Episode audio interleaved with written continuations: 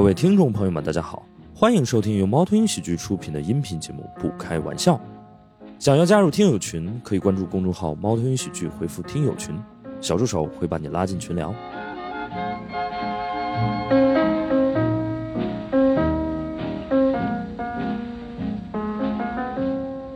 所以我们今天这个主题呢，刚好也是关于这个积雪和躺平啊、内卷这些话题。呃，然后我依然请了三个朋友，有两位应该是大家的老朋友了，呃，还有一位是新朋友。我们先把他们请上来，好不好？让我们掌声有请韦若琛、呃周瑜还有大熊。从大家拿的饮料，你们就可以看出来。哈哈哈哈哈有些人拎着酒，有些人这还拎着咖啡，这是咖啡吗？是是。真真，你喝咖啡吗？我现在现在喝，原来之前不太能喝。你这个点儿喝咖啡会呃睡不着吗？没没事儿没事儿，是因为你的作息时间本来就比较晚是吗？啊、是 你一般是晚上几点睡？呃，我一般不是晚上睡，啊，你是纯失眠，你就是你也不是因为积雪或者你要你要干点什么，你就是睡不着，呃，不是，我就对习惯了，然后你就习惯了。呃，不过这个跟跟跟那个今天的主题还有点有点有点联系。我原来那个上学的时候，那个有一个愿望，我上高中的时候每天就很长一段时间过着，每天早上天亮的时候就天没亮就就就出门了，然后然后出然后离开学校的时候天黑的，然后一到学校帘子一拉，一天也看不见太阳。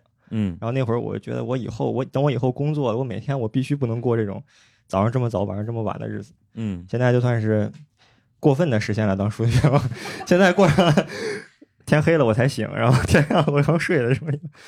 就是结合你这个作息、你这个肤色、你这个体型啊，就是我怀疑你是不是其他物种。那这个那这里面应该就不是咖啡。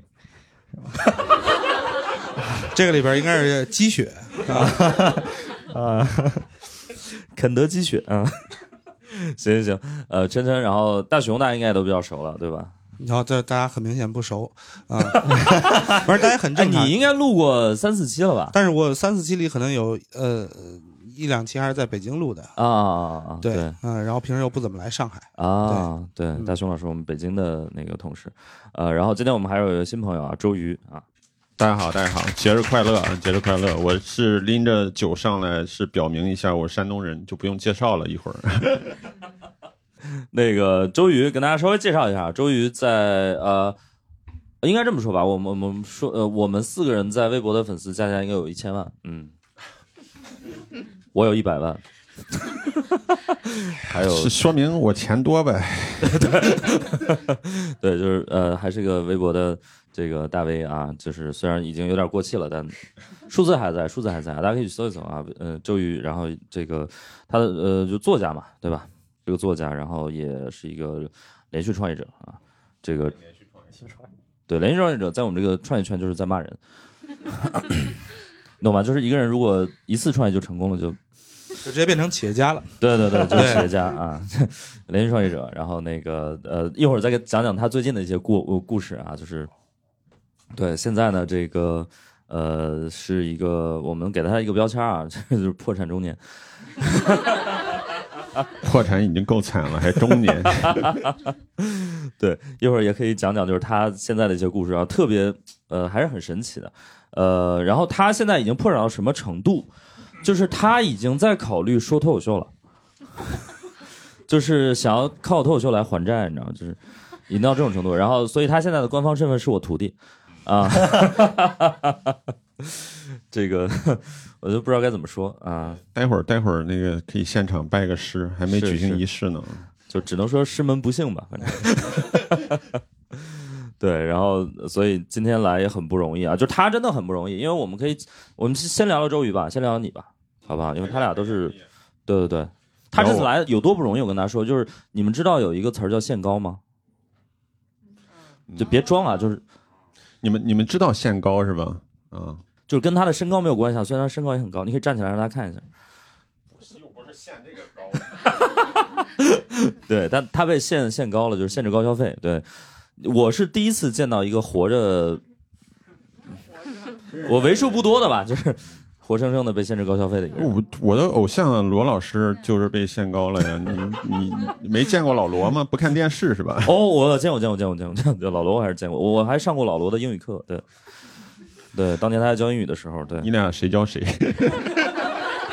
他教我，他教我，他教我，那还是他教我，人家前辈。对，但是我也没学什么英语，就是主要是 主要是段子。所以周瑜这次他是从北京到上海，因为有人去北京出过差吗？没没有？你们去过北京吗？没有吗？有去过北京的？OK，你去来，这位我采访一下，你去北京你是用的什么交通工具？嗯，高铁和飞机高铁和飞机。OK，嗯你有尝试过别的交通工具吗？啊，还能坐公共汽车啊？不能。目目前这个没开通公共汽车，对，就是有一个已经失传了的交通工具叫绿皮火车啊。你你们知道绿皮火车这个东西吗？你你坐高铁去北京是五个小时，对吧？好像是四个半吧？呃，复兴号是四个半，然后慢的可能要六个小慢的时。慢的五六个小时。你知道这个绿皮火车要多长时间吗？十十一二个小时，十二个小时差不多。低估了，低估了，高估了它的速度，或者说十五个小时嗯上是北京，那十五十五个小时是。T 或者是，Z，Z Z 还要十五个小时吗？嗯，对对对，对，那 Z 变你慢了。你你说的这一段其实还算就是比较没没那么惨啊。嗯你知道我之前回北京之前，我在海南，我限高发生的地方在海南，就在一个孤岛上，对，然后你又坐不了飞机。甚至坐船你也坐不了好的船，我就选择了就是从海南坐着绿皮火车回北京。啊，然后有很多人就好奇，我的朋友说：“你从海南坐火车到北京，那海怎么办？” 我说：“这你们就不懂了，火车是可以上船的，是我亲身经历了啊，就是火车会一节儿一节的把它拆开，然后对上到船上。我是曾经坐着火车，然后火车坐着船，我又回到了内地。嗯，人生经历，人生经历特别好，特别好。哦，这个经历真的挺独特的，挺独特的。对，然后那个我们给他订酒店也特别特别好笑，就是我们给他订酒店，然后那个呃，我们那个同事就给他发消息，这个 说，哎，周瑜老师，我们这个酒店就是，因为我们也请周瑜想录一个其他的节目，就我们开麦总冠军那个节目，然后说这个，呃，我们就给您订和其他选手一起的，可能委屈一下您啊，行不行？然后周瑜就说啊，没问题，没问题啊，就我只有一个要求，这个这个酒店吧，就是呃，不能带星啊，就是。你只要是星级酒店，他就住不了啊，就是不能太高级啊，就只能往 low 的定。我们不配，我们不配。对，所以就是啊，这个故事还还还挺好笑的，我觉得。哦，对不起，就这个故事还挺呃，你你你大家要笑话我笑话多久？还今天的正题是什么？正题就是笑话你。啊，但是我觉得就是就是一个躺平的人是不会破产的，对，就就是硬扣题啊。我觉得所有破产的人，我觉得所有破产人都是把自己折腾破产的。对，就如果你足够躺平，你这个你就没有，就是一个躺着的人是不会掉沟里的。嗯，你就是跑太快，你才会掉沟里，对吧？嗯，这样我我我那个是这样啊，我其实 刚才沈岩老师上台之前说，你可以先讲讲你其实是一个完全有机有机会躺平的人，为什么不躺平？对我还真的是有机会啊。因为说到周瑜，可能大家不认识，但如果说到他的前妻，哈，那可是也没有那么多人认识。也没有人认识好吗？大家不要挖我。呃，是应该算作家和编剧圈的，对吧？嗯嗯，啊，嗯，叫张小涵，有印象啊？写呃你他写过什么书？你知道吗？单纯对名字有印象。哦，有人知道他写过什么作品吗？今年的《梦见狮子》是他编剧的，然后《女王乔安》，你们可能《女王乔安啊》是根据他的小说改编的，然后，呃，对。他肯定，嗯、他这个，哎咱们继续聊躺平嘛。就是我们聊聊周瑜当年这个有可能躺平的一个机会啊。我呢，其实也是一个先吹点牛逼啊。我我那个年轻的时候，确实就是运气好，挣了不少钱。我是二十多岁的时候自己就，对啊，开上大奔了，自己花钱买的啊。呃，后来呢，就是瞎折腾嘛。刚才是大勇老师说啊，说所有的这个啊，还是石老师说的，说这个这个破产的人都是自己折腾的，我呢就是一直在折腾折腾折腾，然后后来创业啊，接着去海南那个事儿呢，那时候我已经结婚了啊，我的前太太啊张小涵，张小涵她是挺厉害的，独立女性啊，也挺能挣钱的，她就觉得有一天她问我，我那时候生意做的不是特别顺利，她就说你 这样。家庭和事业，你总得选一个，你不能那个两头都做不好。说那个你现在能挣多少钱？我说你我我算算能赔多少钱？他说那这样你回来那个我一个月给你十万块钱，你就在上海啥也别干了，你也别去海南待着了。我说十万块钱我要做什么？我要尽什么义务呢？他说遛狗。我 我真的完全有机会去躺平，但后来还是没有做这个选择。当然，这后边的这个想法啊，心路历程就太长了，就不说了。反正是这个机会我没有珍惜，今天我也挺后悔的。我觉得人生如果有一个机会吃软饭，一定要把握住，真的不要放弃。到今天去反思这个事情，晚了呀。真的，我我觉得这种机会不是每个人都有的啊。我我们都很难有对这种机会，而且就是你的义务竟然只是遛狗，哇天哪！就是睡前睡后，看没有聊到那个细节，看看看对方心情了。那 所以就是你发现，就是如果要一个人躺平的话，他也不会离婚。嗯对，就就是那个也是一个折腾的事儿。对所以我今天是个工具人，你们拿来举例子的是吗？我又破产了，又离婚了，然后 没有，我们这还有一个辍学的，对，赶紧或者您的学生转移一下话题。时代还有什么故事可以分享？我觉得是的，就是如果你是一个很躺平的人，你会倾向于就是呃惯性生活。我觉得躺平其实它不是一种呃静态，它是一种呃惯性。对，就是你不愿意去做改变，我觉得这是这是躺平啊。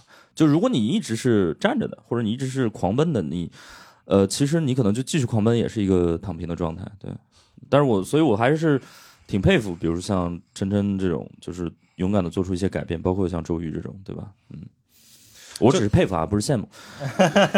那躺平其实就是接受嘛，对对对不断的去接纳一下对接纳，对，对啊，就是和解啊。嗯呃，我就是因为琛琛，大家可能有些人可能知道，就是他应该是大大几退的，大二。呃，大三，大三三，OK，几年前，四三四年前，呃现在二二年了，是 是一九年的事儿，一九年还是一八年？我忘了。呃，肯定不是一八年，呃，一九年，一九九年，差不多一九年，对，就是退学这个事儿，好像还挺，对，呃，咋说？但这个事情其实长了，就是就是就是内卷那个词的意思，就是我我我觉得他他的一个意思就是就是没没有意义的竞争嘛。嗯，对然，后其实这个就是我退学的原因，哦，就是我从在呃我是这这个为啥长？因为我我是我高中的时候是竞赛生，所以我就一直是在一个非常激烈的什么竞竞赛生？竞赛生，就是就是可以搞竞赛我们这种学习不好的学生都 都听不懂。不是你，关键是你是文科生还是理科生，这个比较重要。我文科生啊，那肯定是不懂。嗨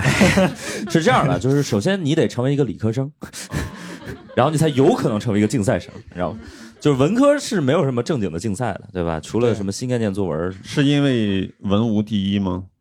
所以没办法竞赛是吗？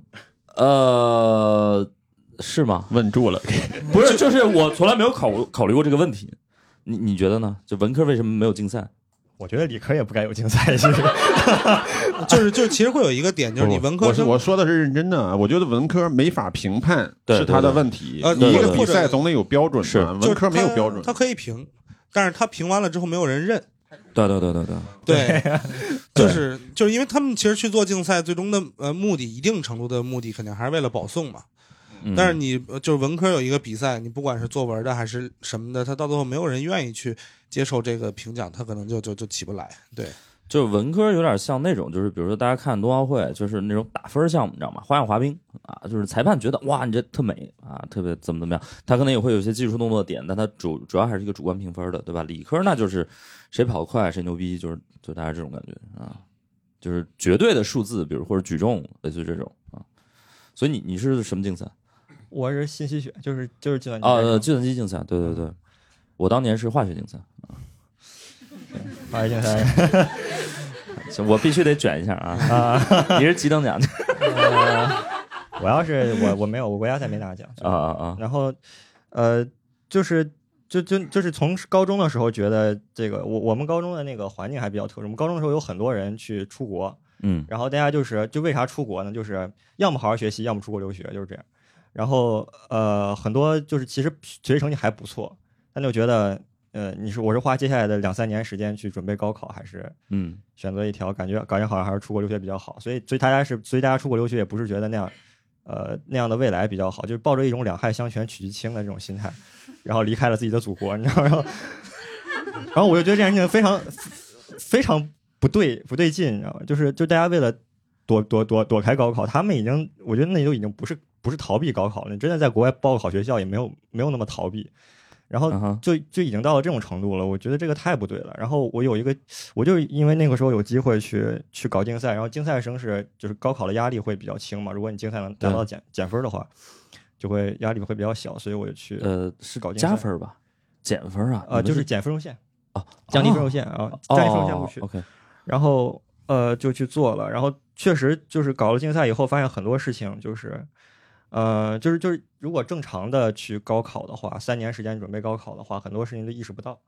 然后嗯真正竞赛完了，我我大概竞赛的，因为搞竞赛我有呃不到半年的时间没有去学校上课，然后再回去的时候，我都认不出来我同学，我就都已经就是你你是你原来是这样的人，我 对特别奇怪，然后。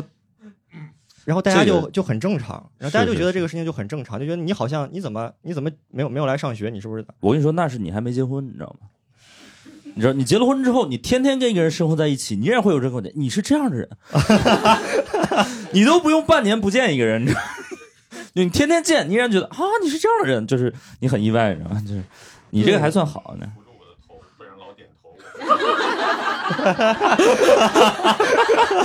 呃，你这个话很精彩，能不能对着话筒再说一遍？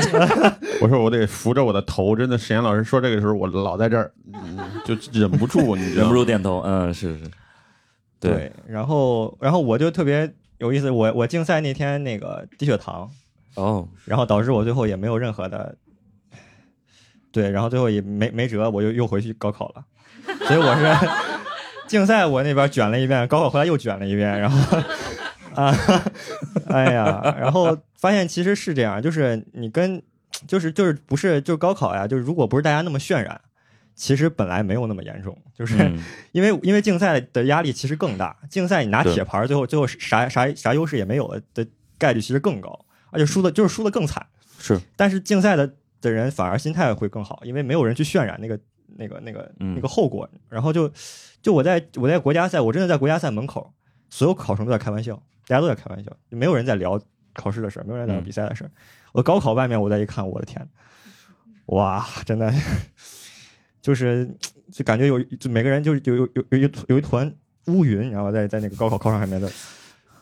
哇，那天那天还是个，我真的我我回忆起来我那我回忆起来那天是晴天，但是我怎么也记不起来我那天看到过太阳，就就是那种感觉，啊你知道就是，然后然后高考的时候，我还有一些同学，我还有一个同学，他就是我那个高中的舍友，然后他呃就非常卷，嗯然后卷了好好好好长时间，一到高三的时候，我一直非常想非常想骂他，然后我我就忍住了，我一直觉得我说人家我我不知道人家人家是是家家里面是给给了他多大的压力，对吧？我也不能我也不能怪人家，我没有吃过人家的苦。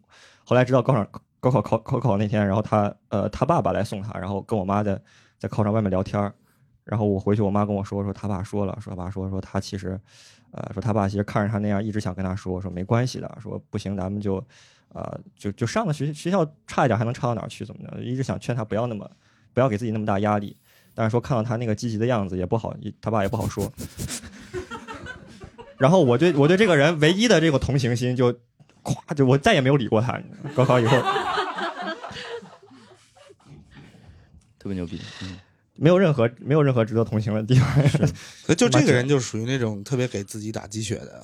嗯嗯嗯，我我觉得我高中时候，哎，我没有想到还呃，因为本来想聊琛琛退学，没想到他从就得从高中生活开始聊起啊！我没有想到这倒得这么远啊！那既然聊起来了，我也给大家科普一些东西，对吧？然后我高中我高中是在我们省的那个，来，我先继续内卷一下，好吧？我在我们省的那个呃竞赛班儿，你知道吗？当时我们河北省就全省招了呃一百二十个人啊，就是有就有点像那种大逃杀，你知道吗？就全省招了一百二十个童男童女，啊，然后分了四个班儿，你知道吧？然后有两个是在当时就是当时衡水还没有起来，就是我们河北省大招有一个巨无霸的学校叫衡水中，我们当时也呃衡中嘛，就是瞧不起他。呃，我们竞赛是这样的，北北北北边是唐山一中，然后我们呃南边叫石家庄二中，啊，就是当时两两大巨头，你知道吗？然后我是那个竞赛班的，就是我我我我我们那个就是嗯两个班的人全都搞竞赛，你知道吗？然后那帮人吧就不是人，那帮人就不是人，就那帮人，我觉得最让我崩溃的是什么点呢？就是这帮人就学习能力太强了，嗯就是他们就只花一点时间学习。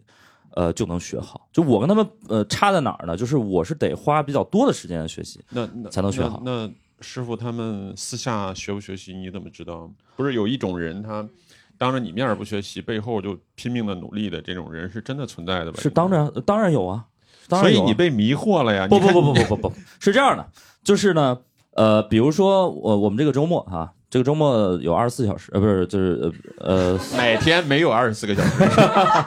呃，我告诉你，你可以有，就是这个周末，就是周周六周日两天有四十八个小时。好，那我告诉大家，我们这四十八个小时是怎么过的呢？就是他们会叫上我，呃，打牌，OK，就是打满大概呃大概三十个小时以上嗯嗯，啊，然后把我这种人消耗掉。就是他们把所有需要努力才能学好的人全消耗掉，他们就已经赢了，你知道吗？啊，然后呢，他们还可以就是轮换 OK，啊，就是找一波人呢，先打牌打二十个小时，然后他们去学习，然后换一波打游戏的，再把我拉到网吧。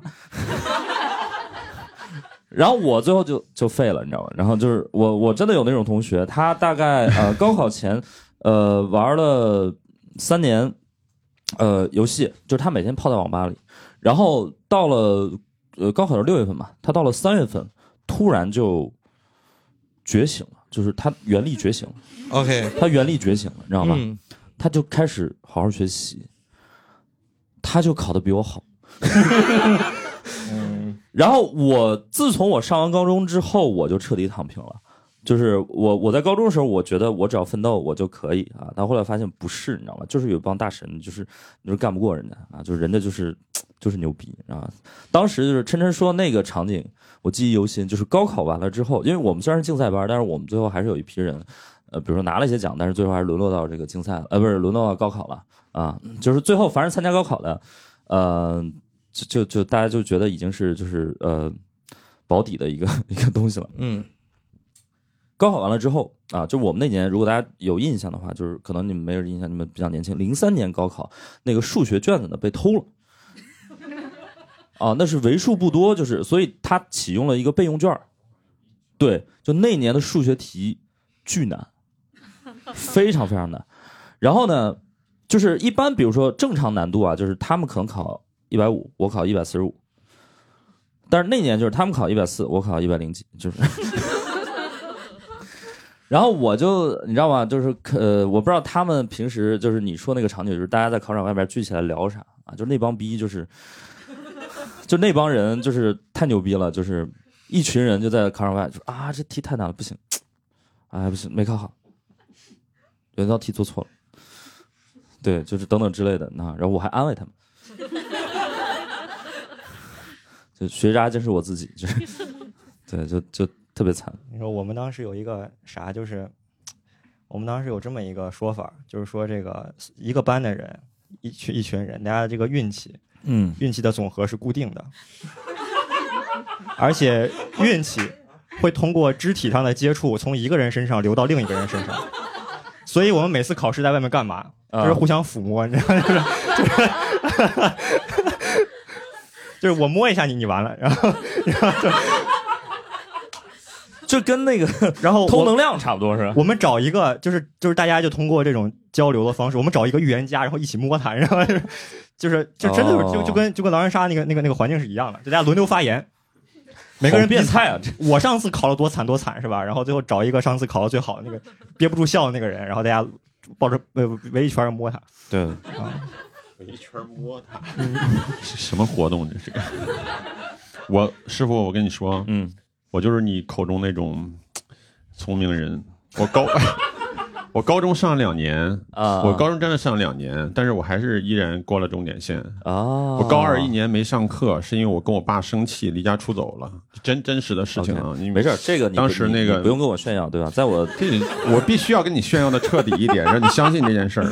就是当时我跑跑跑出去，反正是不想上学了，叛逆嘛，叛逆就比较倔，就背着个包跑了。当然是跑到一个有家人照顾的地方啊。我有一个哥哥在北京，在当时他在部队啊，但是他在那儿待了很多年了，他就给我安顿了一个地方，我就。跟我哥说，我说一定不要让家里人知道我在哪儿，只是让他们知道我安全就行了，因为我怕还是怕爸妈担心嘛。后来我哥看我一天天的在那儿躺平了，就是这么年轻就躺平了，天天在那玩星际争霸。嗯当时有那个星际啊，哦玩游戏嘛，那那时候年纪小，说不行，你不能玩星际玩一辈子。其实他那个话就是你不能躺平一辈子，你还小，现在有家里人管你。嗯我说那那那那我不能躺平一辈子，那我现在我要怎么办？我哥说你去找工作，你试试你能找个工作养活你自己吗？那时候我很小，你想一个高二的，对嗯差不多是童工，刚过了一个童工，对就十十七岁嘛。我真的去找工作了，我去北京那个青年街，我当时在北京飘啊，嗯青年街有那个黑作坊啊，那个黑作坊我记忆犹新，它是那个做那个呃花生油的瓶子，哦就是类似于你们见那个金龙鱼什么之类的哦那个花生油啊，哦它是做瓶子的，它有很多的机械，然后就是罐装的，把那个罐儿吹起来，然后压下去，有一套机械啊。总之就是大家想象一下就行了，就是很危险，机械的把那个瓶子压好、吹好，拿出来，用手去拿啊，一个一个拿。我亲眼看到我的一个工友吧，当时一工友左手被那个东西碾断了。就你手碾到里边儿，我当时是特别害怕。我说我做这个工作这么危险，我我回去我跟我哥说这个事儿，我吓得就战战兢兢的，当时有点抖，发抖都。我哥说你看见了吧？如果你不回好好上学，你也只能做这样的工作。那这可能是我哥对我的一种教育方式吧。哥到现在说我可能也不信。嗯 但是我就回去了，我跟我爸承认错误，我说我回去上学。我爸说你那个，你看高二一年耽误了，回去重上嘛。我说我的错误我自己买单。我说高三我继续上高三，剩下课我自己补。我真的是高二整个没上，我直因为我这个这个能说啊，我爸跟那个校长关系不错，就就就直接应应该没事儿对对，是他老战友嘛。你又不涉及到那个什么改改改学籍啥的，没事你又不是同桌是吧？这回去说不用上高二了，去去去高三直接跟着他们上嘛。我那真的是废寝忘食的去学习，我也没有那么聪明啊。其实所有的人得出结果，我为什么刚才问沈岩老师，我说他背后有没有悄悄学习啊？我我自己觉得我朋友可能夸我挺聪明但，实际上我是下了很大的功夫。高二的课，你想你自己去补，没有，我觉得这跟文科有关系。我我我我。我说了五分钟，让你一句话，哎，啪推翻了，你知道吗？其实，但您说到跟校长有人脉，推翻了少了一半。可以可以可以啊，一个文科生这，哎，山东其实也是高考大省嘛，对吧？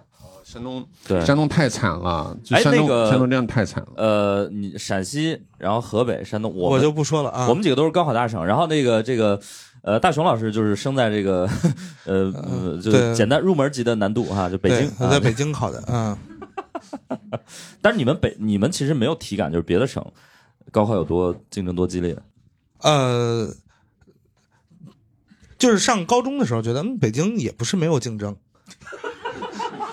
就是呃也还是有竞争的，对。然后就是知道其他呃省可能会特别累，嗯然后很辛苦，但是你也嗯不知道会到什么程度，OK，对。但是我是觉得这种东西其实到最后都是要买单的，是是对。就比如我上大学之后，我我就感觉，呃，就是我自己像一个文盲一样。就是因为我我是学理的，你就感觉自己像一个文科生一样。对，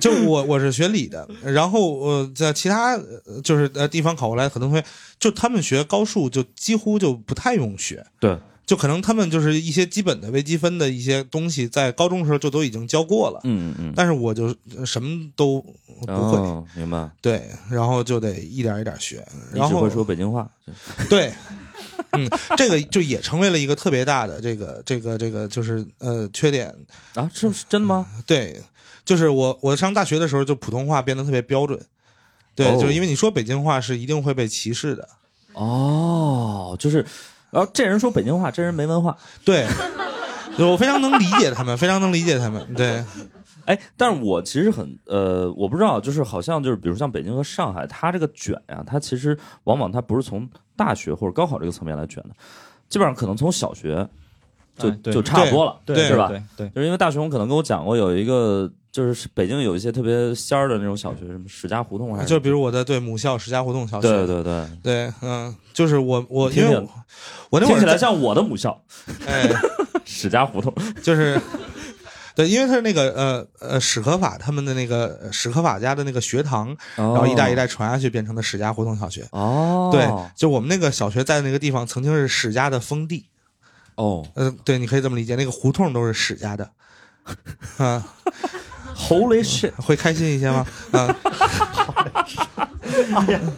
但我们那个小学的卷法其实就是，呃，学生是没有太多体感的，嗯，主要是家长嘛呃主。要是家长就呃，我们那那个小学，我是正好住在他们的那个学区里，嗯但是可能一个年级，比如可能有个三百人，大概有就是十几二十个人是来自那个学区的，然后剩下的就都是比如就是家里要不然是呃公职人员，要不然是做生意的，或者是怎么样，他们的卷法其实给我们这些普通老百姓家的孩子带来很多福利，比如会有一个同学他。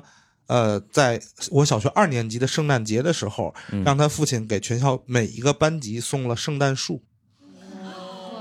哇，对，然后我小学的时候，比如我见过什么姚明，然后就他们会有各种家长请各种明星过来学校演出哦和办活动。哦，然后我小学时候那个五子棋老师叫纳威，哦，就是他后来变成了一个电视节目主持人，嗯但他当时是就是所谓的中国的五子棋的一哥。嗯，对，就全是就是各种他们家长内卷，然后就让我们很长见识啊。对，但是我小学同学都没有联系了，对，就送圣诞树这个他们都没给我留联系方式啊。我就突然想起来，这个有点像，就大家年轻啊，可能还会去夜店、酒吧玩玩什么的。我嗯之前我记得有一次我现场看到这个酒吧里的大哥内卷，所谓大哥就有钱人嘛。嗯，有一哥们儿不知道怎么了，是喝嗨了还是有什么喜事儿，全场说那个一人送一瓶明士，就全场啊一百多张桌子嘛。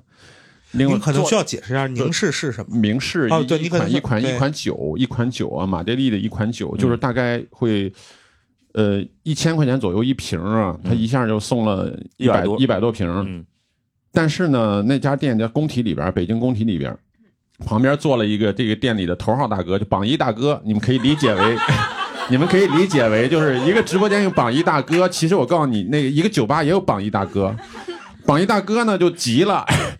我长期在这是榜一大哥，你算老几？就全场一人，比如说巴黎之花，一人给我送半打，就直接真这么送了。旁边的小年轻呢，可能是后来我听说啊，是家里边反正挺有钱的嘛，钱哪来的咱也考据不了，反正就急了，俩人在这拼了半天，结果当天晚上。那客人喝嗨了呀！你想，这俩大哥在这儿争榜一大哥，我们就他在那喝酒。那天那个因为那个店是我参与的一个店，所以我很开心，我也记忆记忆也很深刻。我觉得有有时候内卷是会促进这个消费的，所以我举一个例子，内卷，对内内卷肯定一定程度上，我觉得是是，对，它是个经济学的名词嘛，实际上它是一些无效的竞争，但实际上我举的例子算内卷嘛，对这个呃嗯，卷自尊心啊，大哥们卷自尊心，嗯，是，晨晨应该不会参与这种。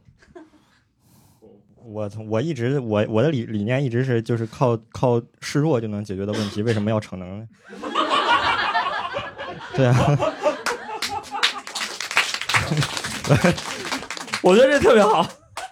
学到了，嗯，对，就是大家可能往往意识不到，就是示弱这个技能有多强。我真的我前两天玩王者荣耀，有个人有有个人就是打完以后，然后加我好友骂我，嗯，然后我追着他，我追着他鼓励了一晚上，最后他傻了，他他不知道说啥，他最后他最后给我留了一句话是：“你这人咋这样？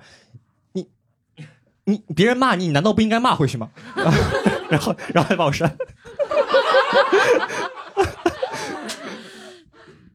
真的真的，就如果别人呃，我我觉得琛琛点特别值得大家参考啊，就是这呃这提供了一个新的解题思路啊，就比如说有些人可能想要踩到你头上，那一般的人就觉得我要站直了，你知道吗？呃，他就踩不到我啊。但是有另外一个思路就是我躺坑里，你可以踩我，但你要付出更大的代价啊。就掉坑里了。嗯对，所以我觉得趁着这个地雷上，大家同归于尽。对，我觉得琛琛这个，而且趁着这个体就是外形哈，就特别适呃适合于示弱。对啊，就是你你让大你熊老师的示弱示弱好像有点难，就很 真诚。对，大熊老师这种体型的没法示示弱。就很难。阴阳怪气，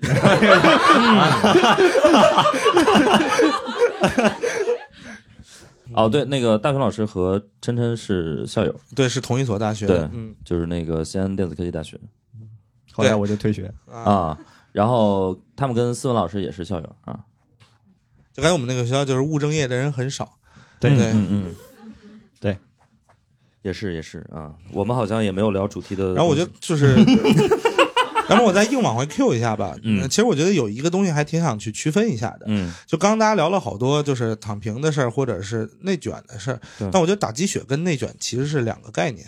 嗯嗯嗯，你就是觉得区分点在哪儿？呃，我觉得打鸡血更像是一种偏宗教式的感觉。OK，嗯，对，它不是一个，就是它它是你要给自己一个特别崇高的、特别精神层面的东西。明白哦。，对，呃内卷是很实、很实现实的，嗯是很物质的。对，我觉得内卷可能就是 I have to，就是我必须，我不得不内卷或者内卷是为了输赢，啊。但是鸡血是为了最终的胜利。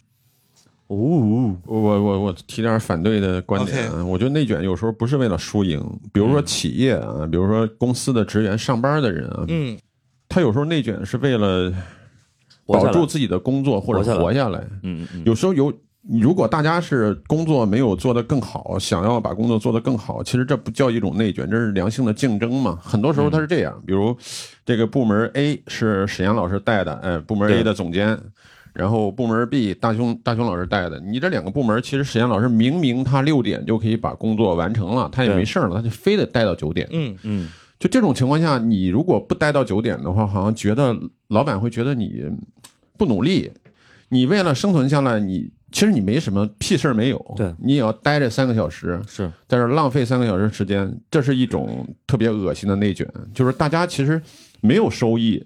在中间没有收益，甚至是损失了很多东西，损失时间，时间也是一种成本。就或者换换一句话，就是一个人是卷不起来的。呃，对对所以这个时候大雄老师的这种选择，可能就是委曲求全了。我为了活下来，或者为了这个部门，为了我这份工作，我还能拿这份工资，我不得不就陷入一种内卷的状态。对其实现在很多内卷是这么形成的。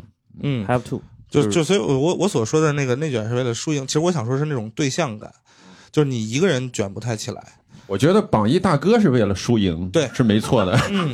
就有些他不是为了输赢啊。嗯，为了为了生，其实我觉得呃，我们找一个最大公约数，我觉得生存也是一种输赢嘛，就是活下来其实就是一种一种赢嘛。对。就是我我我们从从这个角度，对，但我能理解大勇老师想说那个东西，就是内卷，它确实是这种状态。包括我，呃，好像听说像那什么写什么工作汇报或者写这种东西，然后就是你，比如大家可能平所有人一开始都交一 Word，然后就写很简单，然后就三五句或者怎么样，突然有一天哇洋洋洒洒，咵一 PPT 制作很精美，啊交上去，老板说，哎这你看人家对吧？然后所有人哎就得跟着卷了，就是卷的毫无意义，对吧？就是大概是这样。但是我觉得就是就说回到鸡血，我总觉得鸡血这个东西其实现在离大家已经很远了。就现在我们可能顶多能听到一些鸡汤，嗯对，对，就是我我已经很多年没有被什么鸡汤或者鸡血就打动过了，我觉得太大。就是你你呃一个脱口秀演员，你会呃克呃就是你你会不由自主的就觉得哎这些东西其实说都都在扯淡，基本上。对，就是大家看过那个那种网上看过那种视频嘛？就是什么哇鼓掌那种特别什么的那种，那成功学演讲大师嘛，就几位那个的那听懂掌声。对打打打鸡血，我其实参与过这样的培训，就在上海。就是你是老师吗？不不不不，我们你被那个培训，嗯，对我当时那个。就北京的，就我当时也在创业，有个什么企业家联合会，我们小企业主哦说有一个课程，大家来试听一下。哦哦，就是那个课，当时我记得叫超越极限，就课程的名字你。听起来就像是这种，你知道吧？就当时我来了以后，我发现就是舞蹈大课堂，你知道吗？就第一天教他怎么鼓掌，怎么活跃气氛，怎么哎呀，我我对那个东西是完全免疫的。是还好我从第一次就完全免疫，因为我觉得那个东西完全没有意义。是，不过我的这个偶像罗永浩老师，还债的偶像啊，我得还债。他他曾经在一次演讲里边叫《我的奋斗》啊，他说这个精神鸦片这个东西，它到底有没有用呢？他讲了一些例子。他说他在非常的嗯沮丧，就是非常的丧、非常低落的时候，他买了很多这个励志的书。嗯就是可能一些伟大的人、一些牛逼的人、一些成功的企业家或者是政治家这一家那那家的艺术家什么的，看他们的生平或者他们励志的一些故事，会对你造成一些就是短暂的激励。对，哦我觉得他那个是有道理的，因为我自己读一本书的话，虽然它时效性不长，你去看完了《乔布斯传》，你会觉得哇，你你有三天的时间，你会想我也要改变世界。虽然三天以后可能忘了，但是那三天改变世界这个念头会让你活得更正能量一些，就真的活得更崇高一些真真真的有用，真的有用。而且就是就是但是那个时间太短了，真的过过了就没了。至于说那些鸡汤课啊、成功学的课，就只管当时，你出了那个教室，气场就没了。明白，所以不要去上那种课。就鸡血需要一帮人一起打。嗯。就呃，比如我我我之前在那个互联网行业干过七年，嗯。嗯，就是那个活着就是为了改变世界这个话，嗯。可能就是在我刚工作那个头三年，一直对我是有效的，是。因为身边的所有人都认同这句话。嗯嗯嗯，就这个，就是就是我们不说宗教也好，就是反正类似于这种行为，它必须得是个集体行为，就你单个人，你没法干这种事儿，对，就是特傻，你知道吗？对吧？我这样拎单一个人，你知道吧？咱俩在这儿传鸡血，你就觉得就很诡异，你知道吗？包括就是我们那会儿的那个氛围很很很逗，就是，不会有，就除了老板之外，不会有任何一个人真的站出来说乔布斯牛逼。对，然后就大家都觉得我们不配去说这句话，以及就是你把这话拿到台面上说，既是对他的一个亵渎，也同时显得你自己很很俗。对，就是包括比如说，呃，就是婚礼，我觉得婚礼也是一个爱情的积雪，对，就是就是你你你你会发现，你婚礼必须得招一大帮人嗯，来一起来打这个鸡血，这才能打进去，你知道吗？俩人在那办婚礼，就完全没有这个鸡血的感觉，你知道吧？我跟这，你愿意吗？所以就是他需要一个一个仪式感。对，他说我愿意，我说我也愿意，就完全没有，完全没有鸡血的感觉，你知道吗？你就你就得呃，你就得一大帮人才才行啊。但是我对于这个励志这件事儿呢，我有一个反向的观点啊，就是也跟大家探讨一下，就是我一般是这样的，如果真的觉得人生很低落或者怎么样的或者时候呢，我会看一些呃混得更惨的人的书。我如果我将来我我我我当编辑啊或者怎么样，我一定编一个这种失败者的，就是失败失败学。失败学的书，loser 大全。其实那个谁的那本书就还挺这种，就是《人类群星闪耀时啊，我看了，对吧？那个就是感觉就是失败者之书。那个对对那个书写的对，尽量就是我我希望就是呃更失败一点，而且这个失败离得、离我们更近一点，你知道吗？我如果编一本书，我就是什么小黄车，OK，小小黄车，还有什么最近互联网公司对对贾跃亭啊，什么小黄车啊这种。许家印啊什么，对 许家印啊，还有哦，我所以，我特别喜欢看一本书叫《Bad Blood》，叫坏血，就是他讲就是美国一个那个骗子，一个医生物医药公司，就是他就是讲说从你指尖挤滴血能测一百多种病，啊，我给大家呃推荐过一本书，我之前播客里面推荐过一本叫呃《吉格加宣言》嘛，啊，那本书我买了，很薄，但我还是看不下去。就我觉得这才是那个啥，就是他就告诉你，你失败的时候，他告诉你没关系，大家都会失败的。史岩老师的微博置顶有买了书不看你是慈善家，没关系对对对，没关系，多买对对对多买，，买了就好，买了就好。买了就好，买了就好。你信不信？就是周瑜他也写书嘛，他最近可能也要出新书。就是我如果买了不看，我觉得也是对他一个很大的尊重。很大的帮助，还债，你知道吗？我觉得大家可能没看过我的书啊，没关系，下一本一定会看到的。我就第一次写长篇啊，之前因为是那个短篇故事集和出了一本诗集，这个这个时代谁还看诗啊，对吧？但我的诗已经是活着的诗人里边销量前五的了，真的，这个这个可以跟大家 真的所，以就是厉害的诗人都死的比较早。我从今以后不再写诗了，真的不写了。真的吗？真的真的，活着的诗人销量前五是真的呀！我那本诗集卖了五万多册，我跟你说，一个诗集卖哦五万多册非常高了。纸质书的市场现在非常的惨，哦你说大家写书是不怎么挣钱的，嗯我们写书就是为了就证明自己是个作家而已，别的就没了。然后还有一个我呃，那我们再说另外一件事儿吧，就是山东人请客，就是买单这件事儿也很内卷。你们不能聊聊河北人吗？就是大家对大家对山东人也没有那么有兴趣，好吗？有有有有有有有，很有兴趣。大家对河北人是真没啥兴趣啊，没什么兴趣。就山东人买单也很牛逼，就是特别那啥。嗯，你买你有什么特别的买单技巧吗？之前破产前买单破破产之前就是饭店都是自己开的，还有什么技巧？就现在没有。对 OK 啊，没有开玩笑啊，没开过饭啊，开过一个火锅店，那个疫情来的时候装修好了，一天夜都没开，直接关了，这是这太惨了，这真实的事件啊。对，就是其他的饭店没关，山东人买单一般是这样，就是，嗯、会提前买。山东人永远没有吃完饭买单的习惯，嗯起码是我接触的啊。大家可能觉得我一定是吃完了去把单买了，嗯但在山东吃饭，尤其是这个哥们儿之间吃饭，一定是这是一项这个体育竞赛，就看谁跑得快。就坐下之后，第一件事儿是买单。有些人就提前去侦查了，在哪儿吃饭哦，搜好地址，开车过去，先把单买了，回家睡一觉，第二天去吃饭，你知道吧？就这这种事儿真的是有，就就在我们山东买单这，我以前就是真的买单机器啊，爱买单，就好好好面儿，就是哎死要面子，哎，结果现在破产了，没办法，就有时候。大家也会帮忙买单，比如昨天吃饭，史岩老师就请我吃饭，我就觉得我不配做一个山东人，输给了河北，真是，真是这件事儿我会记一辈子。哎，我有一个小的疑问，嗯，呃，周宇老师，如果要是比如呃，就是你常年买单，呃，会有人跟你抢吗？呃，有些人就假动作也也会做一些，就我在想，就是一个买单机器，如果常年没有人跟他抢，嗯。会不会很难受？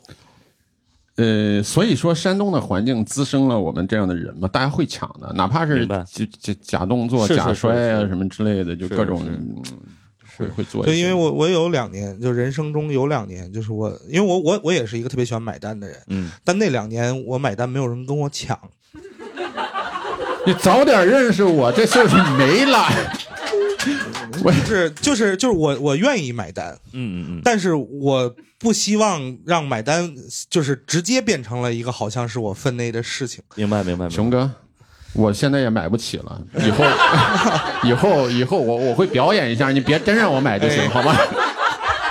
我满足你，我假装给你抢，但是你不要真让我买，就是很尴尬，就是就是因为为我我我奶奶是山东人，啊，还是有这根儿啊。逃不了山东这个。今天这个主题是山东人的人生吗？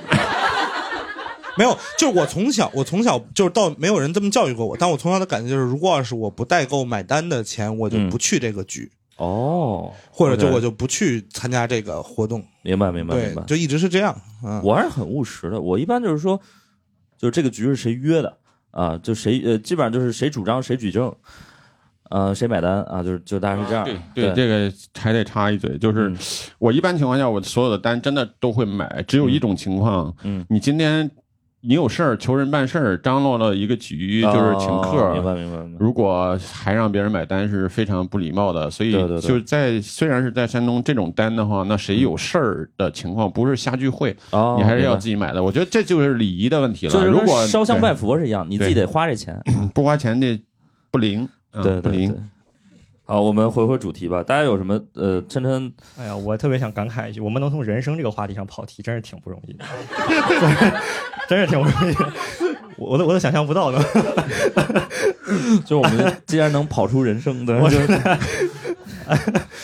就买单也是人生重要的组成一部分。个一个一个部分嘛，一个部分。哎呀，对，那个就是周一，因为你一直在创业嘛，你觉得你创业是一个就是特别鸡血的一个选择吗？还是说你为你为啥一直创业呢？你是不想上班是吗？我不想上班，我觉得我从我我我我跟热琛其实也有共同特点，我退学了，我大三就退学了。我刚才没好意思讲，我觉得，哎呀，就有一个有一个这样的人让大家笑话也算了，我就就就结果两个我。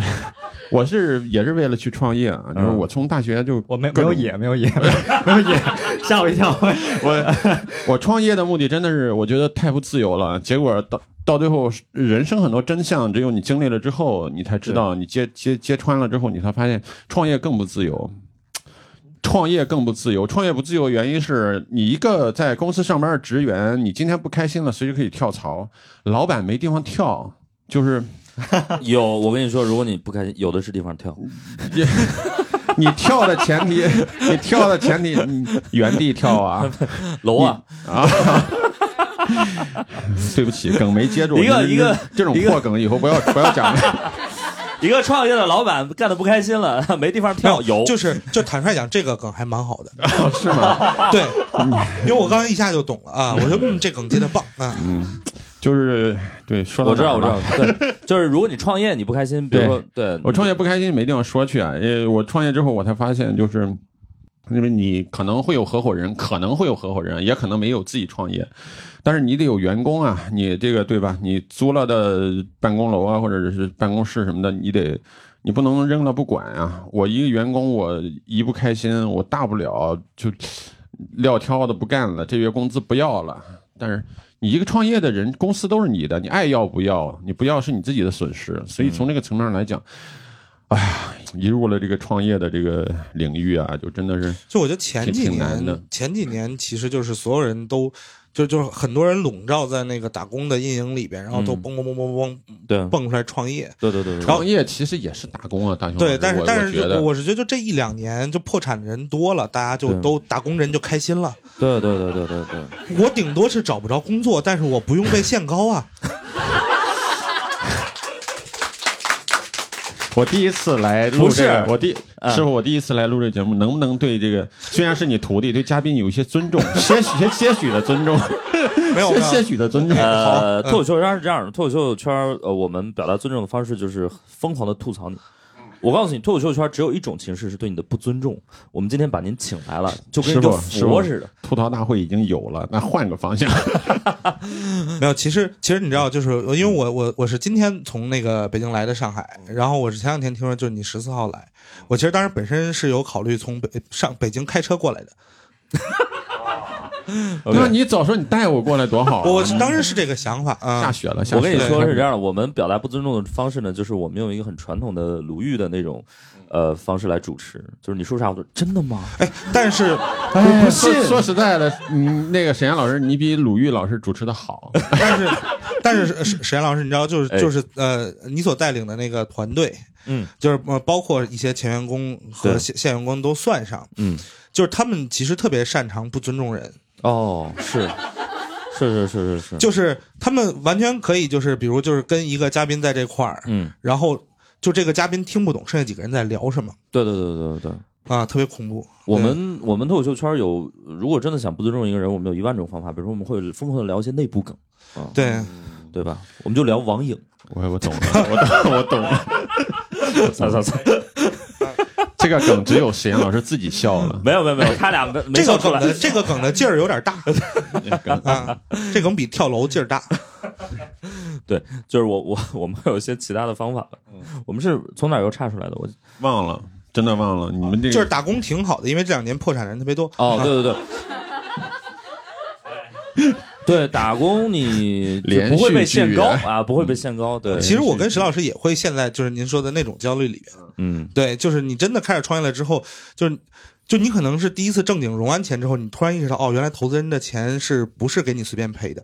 嗯嗯嗯，就是是。对，我我我这个还不一样，我我我那天说那做生意创业有两种嘛，我这赔的自己的钱呀，我不是走那种资本型的创业。其实我从做公司开始，我就特别不喜欢说我弄拿别人弄个天使轮啊，走 A 轮、B 轮、C 轮，我我非常不喜欢。我觉得那种操作方式，类似于上了赌桌，在对对对对对对在在在赌博。是，嗯，对，有时候它的因素太多，你会失控，而且另外有些时候你面对巨大的利益诱惑的时候，容易人容易出问题。所以我一直觉得自己的钱出了问题，终归是自己的啊、不会让你因为这个滚滚红尘的不是这个世间的太多的诱惑，让你陷入一个万劫不所以所以复的境地这么说吧，就是周瑜现在依然是我们整个这局里面欠钱最多的人啊。你们欠钱吗？就是我的意思，对我们不欠，就是他现在欠了得有一千多万是吧？差不多两千万吧啊，差不多两千万，对，现在。哎，所以比如还钱对你来说是一个巨大的积雪嘛，鼓励嘛，就是你你有这个信念感。呃，是个责任吧？你要嗯说是是什么什么积雪没有？没有，就是得还他还。他肯定是个责任啊，得还呀、啊对对对，就是对，你知道周瑜人缘好到什么程度？就是没有人催他还钱。有前期会催。我前前期前期很好啊，不是我我我之前的这个前太太张小涵是个非常好的人，嗯实话实说非常好的人，嗯，就是虽然离了，但是这在一起这个，我觉得这几年就从爱情的角度、婚姻的角度，我觉得她是一个呃完美的太太、完美的嗯老婆，特别好。对呃，钱上的问题，钱是另外一回事儿啊，因为嗯当时这个疫情期间，她和她的朋友在我的公司有一些投资，啊、嗯这个钱是你是借的，你该还就要还的，对嗯，这是这是两码事儿。所以你有没有问他，就是现在一个月十万这个 offer 还在吗？呃，我这这我没脸投简历啊，现在。所以呃，所以那个周瑜也挺挺牛的，就是他自己给自己打了鸡血，就是他把自己欠的钱的这个 list 发到微博上，嗯，然后督促自己还钱，知道吗？然后他的朋友们也想帮他再打一把鸡血，帮就是让他置顶。我朋友跟我说，对 对，这真的真的朋友，我说我把这个东西发到微博上，唉我我我以为他会安慰我，没想到说你赶紧置顶吧。我当时看那个留言的时候还挺惊诧的，是吗？，对我就是就就是在那个啊、就是呃，在那条就是晒欠款的微博底下的首条评论，嗯然后就就可能是那条评论被点赞人数比较多，哦，明白。我们问问大家，就是有有有些比较躺平或者比较内卷的故事吗？有有谁认为自己是一个躺平的人吗？有没有？有谁没工作吗？你是因为躺平没有工作吗？还是怎么样？这位朋友，呃，不是，是被迫的，就是那个，哦就是你被卷下来了，呃，应该说那个领导太难搞了，这主要是哦觉得这个再再这样下去，不要得得些什么 什么病，那个工资不够看病的，还是不干了。哦看病其实还挺便宜的，啊 那就是工资太低。你的意思是躺平比看病看病贵是吗？对对对对对，真的。就是对，就是你在精神病院住一个月，连住宿带吃饭带吃药两三千块钱，如果你有医保的话，而且你的公司还不能开除你，对，而且你公司还不能开除你啊！哦，那我没想到你想的是那么严重的病。好吧，啊、这个就这个还需要卷嘛？然后所以是具体有什么情况吗？就是领导特别的呃，就是，反正就是每天找你各种麻烦，一上班就就觉得这一天就又是不好过的一天，哦，这就是类似这样。天呐，我作为一个领导，我这不是常态吗？OK，呃，然后也没有想着要找新的工作，还是刚失业嘛？呃，那刚失业几个月了，如果实在那就是躺平了如果实在找不到来说脱口秀，呃，这这个这个门槛太高了。没有没有没有没有 没啥门槛。我都能说，门槛高什么呃呀？，其实现在准备在闲鱼上帮人家什么遛狗、喂猫这种。啊，十万十万十万。啊，你自己有投简历吗？最近。还没有，没有？那你这这不是躺平那是啥？那你这几个月的生活每天是干啥的？就就是什么咖啡馆拍照打卡、看展啊，什么的这说明之前工作的收入还不错，还是有些积蓄是吗？那只能靠积蓄活着，还就少吃点嘛。还把肥减，一举多得啊！所以你的积蓄能支撑你多久？你是不是就会躺平多久？嗯，我还没算过，那算一下再说。如果这个数额需要算，那就不少，那就不少，不少不少不少不少。对，所以你你不是一个那种花钱花的特别多的人，就是嗯、收入多的时候就多花点，收入少的时候就可以少花点嘛。哦就光吃饭花不了多少钱。OK，这这看得出来，对。其实你可以想办法让自己限高，想花都花不了，真的。我没有那个高可以限。就算他不限也没有太高。OK，还有还有别的有有没有特别内卷的？有没有？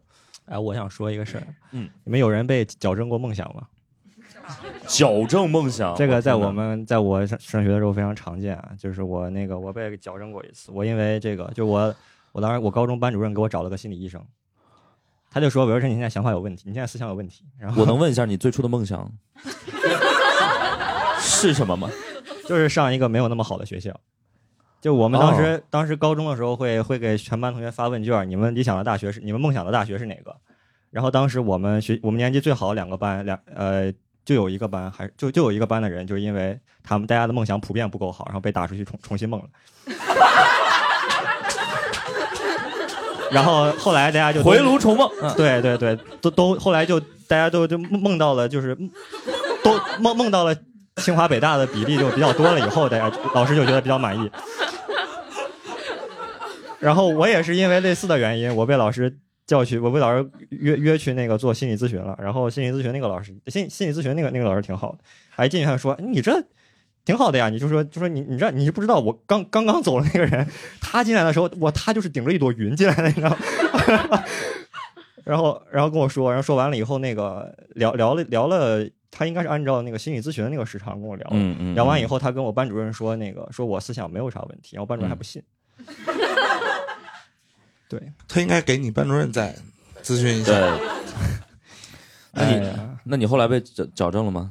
你为了呃防止继续被矫正，你有没有说一些违心的话？比如说我想考清华之类的。哎呦，那态度不是你你你平时你怎么就看着啥话了吧？我当时很多很多很多，就是我我成绩我在我们班成绩还行，我因为我我翘了分班考试，然后然后我在普通班，然后因为我如果我我考，我知道我考了的话，可能就进重点班了。然后我就会非常难难受，所以我就为了这个我就装病翘了分班考试，然后我三年一直在普通班，嗯然后在我们班成绩就还可以，然后老师师有的时候就想让我分享学习经验，然后就问我你平时做多少题，然后我就要试探老师觉得做多少题满意，然后，然后就是你你跟老师聊着聊着，你就一不要回答的太确切嘛，然后聊嗯聊几句聊几轮以后，老师就会说，所以就是适当的做，我说对，适当的做，适当的做。其实连作业都都不太写，然后对，然后那会儿就是我为了，然后我有很多同学，他们就是就是刚才也聊了说过，就是他们会觉得，呃，你成绩好的人肯定是回家偷学了，嗯然后我就就觉得，哎呀，你怎么能这么说我呢？然后我就很不满意，然后我就为了向大家证明我没有偷学，我高中三年不背书包。然后他们觉得我是把题又买了一份儿，然后在家里再做。后来我就放弃，然后我还干了很多义务，做了很多劳动，就是为了告诉大家我没有那个力气去卷，好吧？然后就是就帮帮大家打扫卫生，是是是，然后做了很多好事儿，但是但是后来我也不知道做这些是为啥。若真真的看上去好没有力气 有气无力，对对对，有气无力，命命悬一线，就是一 真的。我觉得你你你高中也是这个状态吗？我不是，我其实是咋说？就我觉得就是那个那个卷，我觉得有一个特别大的问题啊，就是也是在那个做心理咨询的时候，我突然意识到的，就是你在就是就是在高中那种，尤其是卷的厉害的那种环境里面啊，就是学生啊，就是他他意识他是意识不到，就我喜欢什么和我擅长什么的区别。就是你越是在竞争激烈的地方，大家就越会把这个当成一回事儿。但是你时间，但是你之后的人生很长嘛，对，一旦把这个时间拉长了，然后压力变小了以后，就会发现这个区别其实很很很重要。嗯嗯，必须要知道我喜欢什么和我擅长什么是是怎么回事儿。那我就是到大二的时候，我才开始就是彻底告别了计算机，然后开始说脱口秀。嗯那，花了很多年摆脱我，就是我我我到底喜欢什么，我到底擅长什么这个。所以你是呃喜欢计算机是我一直到前两年，我看见我看见网上关于一些一些编程的文章书啥的，我心里还会痒，哦啊就是对，然后就是就是分不清了，就是明白明白觉得就，但是我我要真是说，就是按照计算机那个学下来，我也我也不知道，就是除了考试和比赛以外，我对这个东西的兴趣嗯，是什么？真的就一点儿都没有。我觉得可能真的就一点儿都没有。哎，呃，你们最近就是大家可能有看冬奥会嘛？大家知道那个谷爱凌吗？就是这个新闻出来，你们的我不知道你们的状态是怎么样？就是你是觉得啊，这个太卷了，还是怎么样？还是说你反而就躺得更平了？每天睡十小时，是吧？呃，就先做到这一点呢。我觉得他卷不到太多人，呃，对，我觉得也是，因为他他就是一个很天台型的人。对离离得离得太远的，你是就卷卷不到卷不到的嗯，离得太远卷不到的。可能还是同阶层的，可能才能卷起来。我对觉得真的是，比如说大家都同事，我就才能卷起来，对吧？嗯比如我跟马云没法卷，对，对吧？就是 我们虽然都是企业家，哇塞，这个观众意味深长的，嗯。对，我跟马云虽然都是企业家，对吧？都是创业者，对不对？但 是这卷不起来，因为已经不在一个，已经不在一个层面上了，对不对？所以就就还好，反而是就是一个层面的人，可能就更容易卷起来嘛，对。然后我觉得大雄老师有一个点还，我不知道能不能讲啊，嗯就是 在这个心理治疗这个层面，嗯，您已经是很资深的，就是患者对，因为因为是这样的啊，就是呃，通常啊，我能我们能见到的一些就是心呃就是心理有问题的，或者说呃有一些状况的，比如说看心理咨询，嗯然后吃药，嗯然后住院。呃，你跳了好几步，哦，真的吗？就是一般一般的情况是你先呃嗯看心理医生。然后你看心理医生，你可能还是先从线上的一些沟通，因为现在有很多哎，的你说这个心理医生就是我说那个心理咨询吗？啊，对，呃对，就是你先去看心理咨询，对对对，就你甚至于可能要先从线上开始，就是话聊，就是聊天儿。对，甚至于在化疗之前，你还要先从百度开始，就是呃你先百度一段时间，然后觉得嗯，我确实需要找一个人去沟通一下，对，就是第一步可能是说我先百度，然后意识到哦，我确实有点问题了。对，然后你再去呃一个公众号或者一个什么 app 找一个线上的，可能先聊一聊，因为线上比较便宜嘛，对对对，啊，然后你发现他帮不到你。然后你可能就会去线下找一个心理医生，对。嗯然后心理医生可能会跟你说，你最好还是去医院看一下，啊，就在那哦，个时候就是这种心理咨询都不在医院，对只是有一个工作室。对对对然后他会很坦诚地说，我不是医生哦，啊，我只是一个咨询的人士。他就有点像一个那种推拿按摩我也。我也看过这个心理咨询，在上海嗯，那个什么心理咨询啊、婚姻咨询啊，各种咨询。嗯，然后我们先让大熊老师把这个层级说完。嗯然后是去呃医院看，嗯呃呃心理科或者精神科，对，然后呃医生可能会给你开检查，然后给你开药，嗯然后如果要是你可能再严重的话，你就需要去住院嗯啊，然后住院呢，这个病房可能呃还会分两到三个层级。对，就第一个层级呢，它是叫开放式病房，这个有开放点像式开放麦。啊，这个开放式病房里边呢，他住的那个人，就至少比如平时家属是可以进去的，对，甚至里边有一些病人是平时允许出去的哦啊，比如我啊，对，然后。呃，比开放病房要再严重的，它叫封闭病房。封闭啊病房那个病人和家属之间，其实就已经基本上是不能见面的。就相当于我们这个精选秀。嗯呃，对，然后呃，就有一点像那个呃，那个那个那个特别有名的精神病院叫什么来着？就是小丑，对阿卡姆，就那种感觉。对，然后呃，比封闭就是那个封闭病房里的人，至少是精神分裂起，嗯，然后可能要到人格分裂，或者说是嗯一些严重的躁狂。嗯嗯嗯，然后其实比那个病房要再严重的是厌食症的，哦，就是因为厌食症的人，其实他们是那个就是被监管程度最强的，因为他们其实就是可能呃更存在对生命危险。明白明白，对，然后我没看过心理咨询师，我一次都没有看过。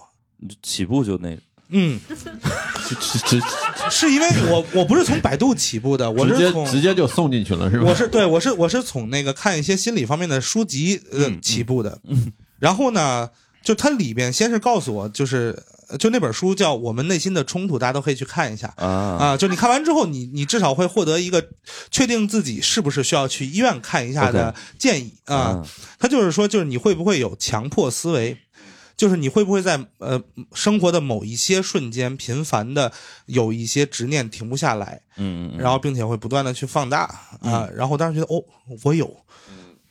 然后我那会儿确实整个人状态也非常不好，好，我也有啊，我觉得对，不是就是就我我我非常的肯定，你去，嗯你就一定会被确诊。就是你你你跟我的距离就是你没有去，明白明白，对就是那个窗户纸没捅破啊，，对，就是呃，然后我去了之后就就很顺利的就要确诊了，但是。但是我当时会存在一个问题，就是我那会儿是在互联网公司，然后工作压力特别大，呃，或者说是工作强度也非常高。对对，然后医生会给我开两种药，一种是能让我变开心的，还有一种是能让我就是情绪波动小一点的。就一个是调高你的整个波幅，还有一个是就是呃呃减减少你的波幅啊。哦然后我就开心就就调高你的基准，对调高你的基准和减少你的波幅。两种不能同时吃，两种一定要同同时吃同时吃它有用吗？不中有用了吗？它一个是让你、呃、那个，您作为一个文科生呢，就是是这样的，就是有一个基线啊，这个基线呢，一开始比如说咱们一开始就是所有人都在这儿，呃，就五十分，你知道吧？然后它呃，这个第一个药呢，药物 A 它可以把那个基准线呢调到一个大概八十分。对第二就是你波动，波动可能你是从零到一百波动，然后它尽量给你收缩到，比如说呃，你觉得一个文科生60听到100得懂吗？别比划了好吗？就是都到一百了，我听得懂吗？对，然后反正就是他的生命里没有出现过反正就是，就我只吃了，我只吃了那个开心的药，然后就是刚刚在这个就是呃开始之前，我还跟琛琛在聊，就是你们知道一个就是精神类药物，它们的起效期间可能是两周到一个月，嗯，但它们的副作用是可以立立即就起效的。所以我因为那个就是没有挺到它起效的时候，就被它的副作用打败了。然后我就住到了那个医院里啊，在里边待了一个月。对，OK，然后就是，但是你知道，就精神病院里的嗯很，就是也没有很多躺平的人，是是是，对，就是他们都特别的努力。对，你你也住过吗？想住，对，反正反正不贵啊。呃如果，推荐这位那个失业的朋友可以去住一住。如果有医保的话，啊如果有医保，对，然后那个大家也都知道，就是这个上海有一个非常著名的宛平南路六百号啊，对，呃，上海精神卫生中心。然后北京呢，我们呃大老师推荐一个，嗯，北京的话，我觉得还是去北医六院会好一点。对，就是因为安安定你的母院，对，就是就是因为是这样的，就是就是我我我真正的那个就是资深患者的那个阶段，不是说我住过院，就我住院这个事儿，其实还蛮靠运气的，就运气不太好。呃，就是我我的点在于我我能看出来嗯，谁是那个需要去医院看一下的那个程度。哦，对，因为为我本身也是一个不太外化的那样的一个一个状态，嗯所以我大概能看出来，就他还是会在呃说话、行为举止上有一些标志性的点。明白，啊、呃，然后就是在我的就是建议下，很多人确诊了。你你你你你说脱口说脱口秀之前的职业是托儿是吗？医院的托儿，没有精神病院的托儿，你知道吗？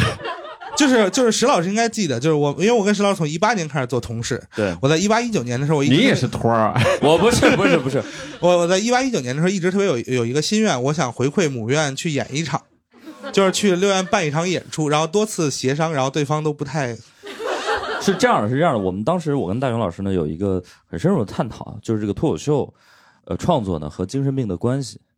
我们觉得这是一是个非常强相关的啊，就是这个人他大概率是得就是他人生的一些呃东西没有办法调和了，他才对要来说脱口秀。嗯，所以脱口秀可以作为一个，就是开放麦可以作为一个心理治疗的手段啊，然后是吧？对，就是真的呃，这个对于琛琛来讲肯定不是这样的 啊。不不适用于所有人，但有可能有些人就对，但对于琛琛来讲是雪上加霜。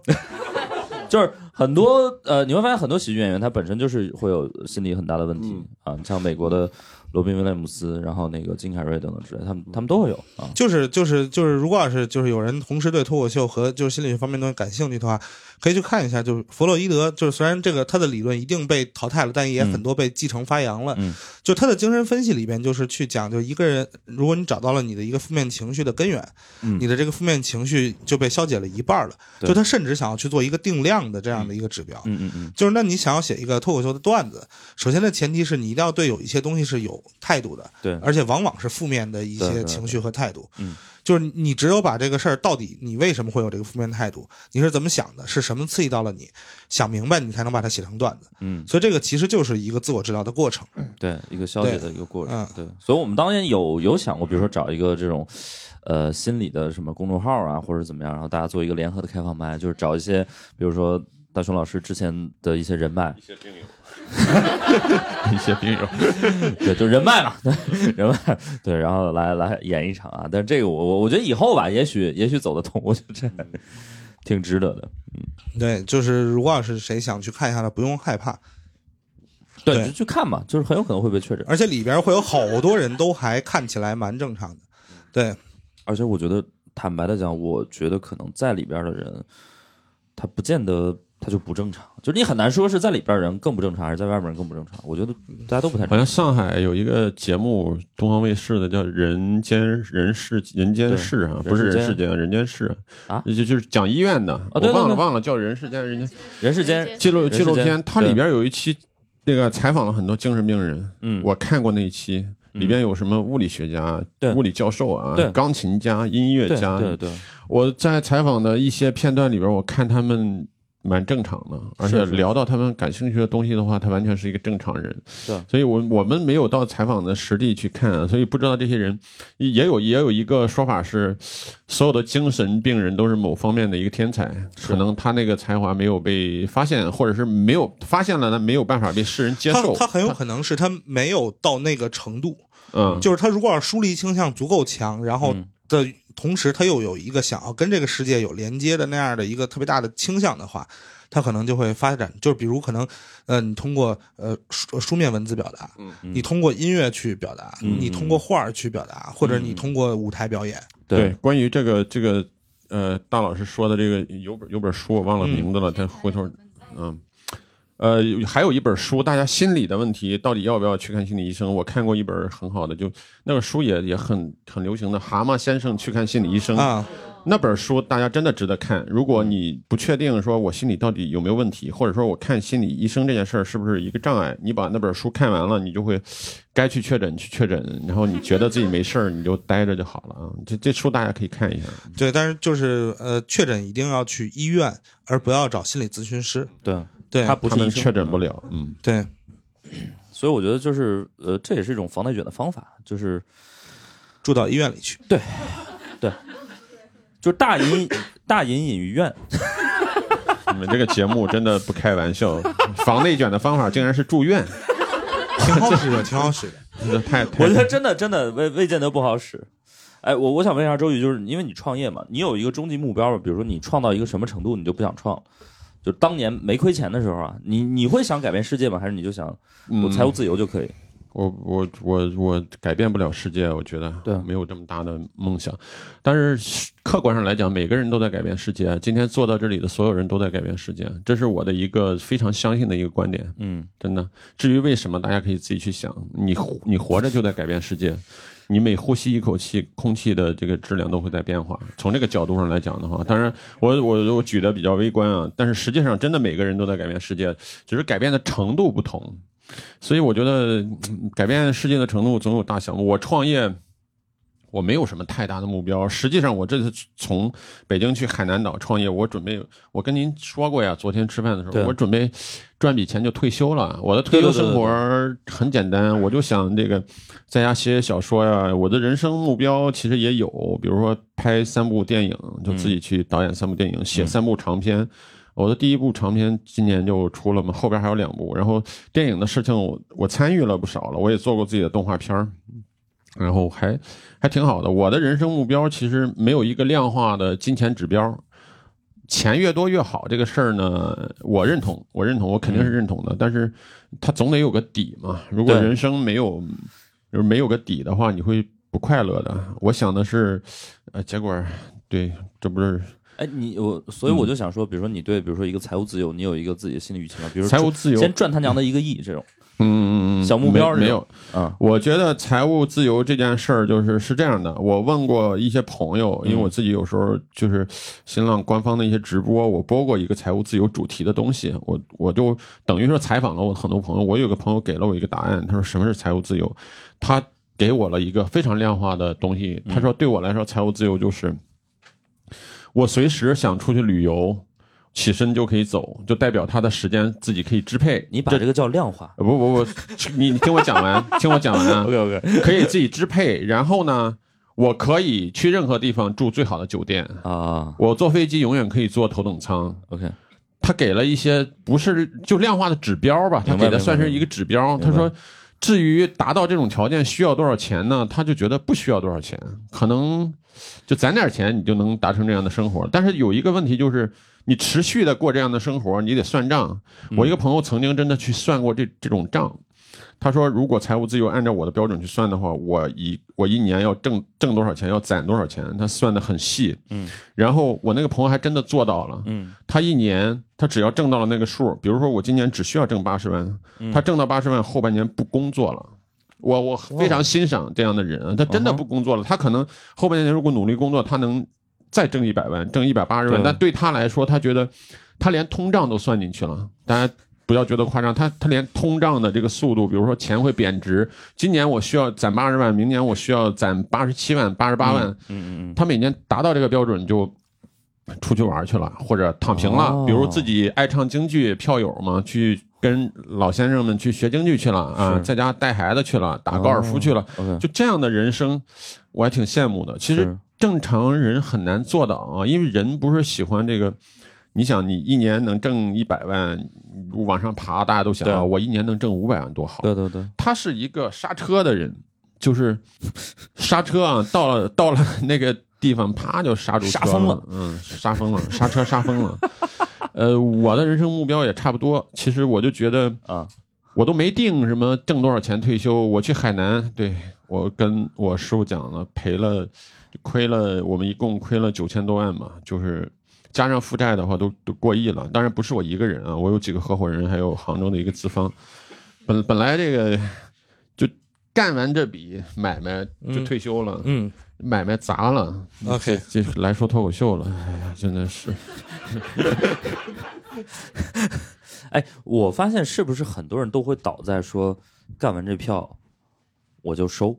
因为好像很多时候好多票都是这么干下来的。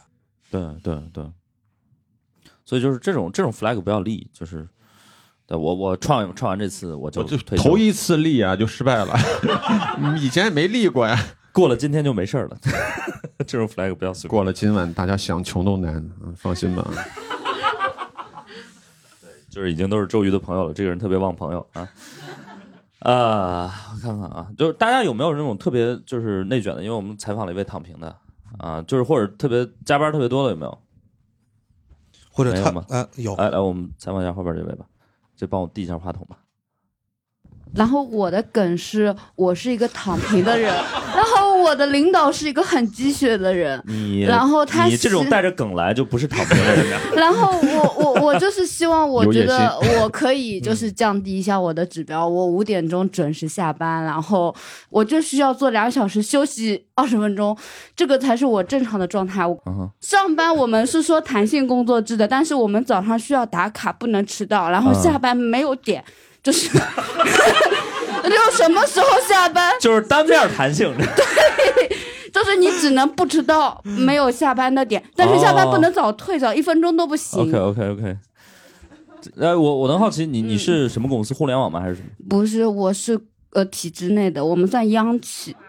体制内会有这种领导吗？呃，不是我们，呃，其实我跟你说，这国嗯国企、央企都特别的卷，特别卷吗？哦，而且规矩特别多，你写 report 都得写敬爱的领导怎么样怎么样怎么样，然后每个领导你都要去抄，漏了一个还不行，还有那个顺序，就是一级的大领导、二级的领导、三级的领导当中还要检查一遍有没有漏掉一个领导，你不能再加签他，你还要撤回，重新写一个。哦，OK。对，因为你想，你漏掉一个领导，当中就比如说你写一个邮件，然后你要抄送几位领导，这个顺序不能错。对，而且万哦一有一个领导他是你，你万一不当心漏掉了他，你再把他加添进去，就会对他特别不礼貌。所以你你你的领导会跟你说，你把这个撤回来，重新写一下，然后按照这个顺序。这就说明他们真的不忙。就是不是你花大部分的时间在这种没有用的事情上面，然后你不管跟人家说什么，其实电话就可以交代的事情，你需要给他写一个公司内部的流程表，嗯然后跟他说。呃，我请帮我把那个算一下 a 加 b 等于 c 这件事情，你要给他写这件事情，他点了才能做完，算做完。就是你哦每天要做很多这种事情，然后你的事情还特别多。明白。所以你今天是算是翘班来，嗯，准点吧，他们都还没有走，然后我就溜。我从后面走的，为了怕领导发现我从后门溜出去，然后走了一层楼，从人家部门的那个办公室坐电梯下来的。不容易，不容易，不容易，不容易，不容易。哎呀，真的太不容易了。可以，可以，可以啊！我很呃很很难想象，就是体制内原来卷的这么厉害。我以为只有有没有互联网公司的？我们今天有没有互联网行业的？有吗？呃，可能都在加班。你老公是互联网的，那你聊聊吧。所以这个是就是你一个人来的原因嘛？因为他是是的，他连我回家打车的钱都已经发过来了。哇哦，哦，所以就是他呃，反正他也知道，呃他没有办法用他的肉身陪你，他就用他的一些金钱来给你一些那个啥，是吧？所以你们平时相处模式就是他在加班，然后你自己出去浪。我没有办法，他就是这样。他一般加班到几点回家？呃，分旺季和淡季吧。你确定他在？你确定他在加班是吧？呃，我确定，我很确定。旺旺季一般是几点？也也旺季的话，他们厉害的就是直接住公司。哦，OK，那淡季呢？就是淡季的话，基本上晚上九点钟下班。哦，天哪！所以你跟他也没有什么交集。你你是做什么工作的？啊，我就比较轻松啊，我九点到五点半准时上班，准时下班。哇哦，好棒哦！嗯对，因为为了照顾家里嘛，他不能两个人一起忙嘛。，OK OK，对，所以我前期问的对的，选择家庭还是选择事业？那你会呃觉得不平衡吗？还是说就是你觉得也挺好的？就是说他只要给钱就行。呃，最开始的时候是觉得不平衡的，嗯，然后后来发现给钱也挺开心的，而且很自由，没有人管我。他会觉得不平衡吗？他没有时间不平衡，没有没有时间思考。可以，对哎，我觉得这个逻辑特别好，就是你找一个互联网公司的，就是你都不用管老公，你知道吗？他的领导会帮你管。对，呃，他的领导最近就从年初二开始就去海南加班了，到现在都还没有回来。他们整个团队为什么要去海南加班？海南旅游了吧？我怀疑他是。呃，因为去海南的话，他们那边有一个实验基地，哦对，OK OK，明白了明白了。巧了嘛，都是海南。海 南他们一般是冬天才去海南加班是吗？那还挺好哦，他。他去年嗯六月份才入那就确实是度假去了。哦我跟你说，有我们今天有创业的吗？今天有没有创业的朋友？有没有自己创业的？天哪！很庆幸啊，没或者有。或者我我想问一个问啊，啊，呃，我想问一个问题，有没有谁特别擅长给自己打鸡血？觉得或者特别擅长给别人打鸡血？有这样的人吗？没有。我擅长给自己打哦，石老师绝对不打鸡血，嗯，我特别我属我属于一个特别不打鸡血的人，我就是随便就是可以啊，就这样可以 OK 好。我们甚至就是我们这个公司都没有什么企业文化。就你知道，一般一个打鸡血的公司，它首先得有一些企业文化，你知道吗？就是我不知道周宇，你之前创业公司有没有一些企业文化？就是嗯我我创业从来没有企业文化，我跟石石老师也聊过这个问题。我觉得企业文化这个东西是做出来的，很多公司一一建立公司第一件事儿，把企业文化贴墙上，这就特别没文化，你知道吗？真的就真的是企业文化这个东西是怎么说呢？经过你公司一段时间的这个运营，对，你公司身上的啊气质。提炼出来的一个东西，那叫企业文化。我我说个嗯就也算不上骂人的话吧，嗯我觉得就是文化人开公司可能不需要企业文化，就如果让你做的是一个特别劳动密集型的呃公司或者是怎么样的话，它其实是需要这种东西的。其实那不是企业文化，那是个口号。对，那是一个，那是一个嗯哼，洗脑的口号。对嗯，洗脑的口号。就是嗯就是就是因为。但但其实很多公司的所谓的企业文化就是起到这个作用，嗯嗯嗯对，就你们说的那个企业文化要求太高了，嗯嗯，对嗯因为我就有一段时间就是呃嗯带过，就是就是机缘巧合的原因带过一个就是相对基础的一个岗位的一个团队，就那个团队的人特别多，嗯。可能有个五六十个人，嗯然后他们的每一个小 leader，然后之前的那个负责人，嗯他的管理方式就就每一个小 leader 可能都有就分成一个一个队，然后每个队有自己的口号，嗯然后他们就可能每天也会喊，对，明白。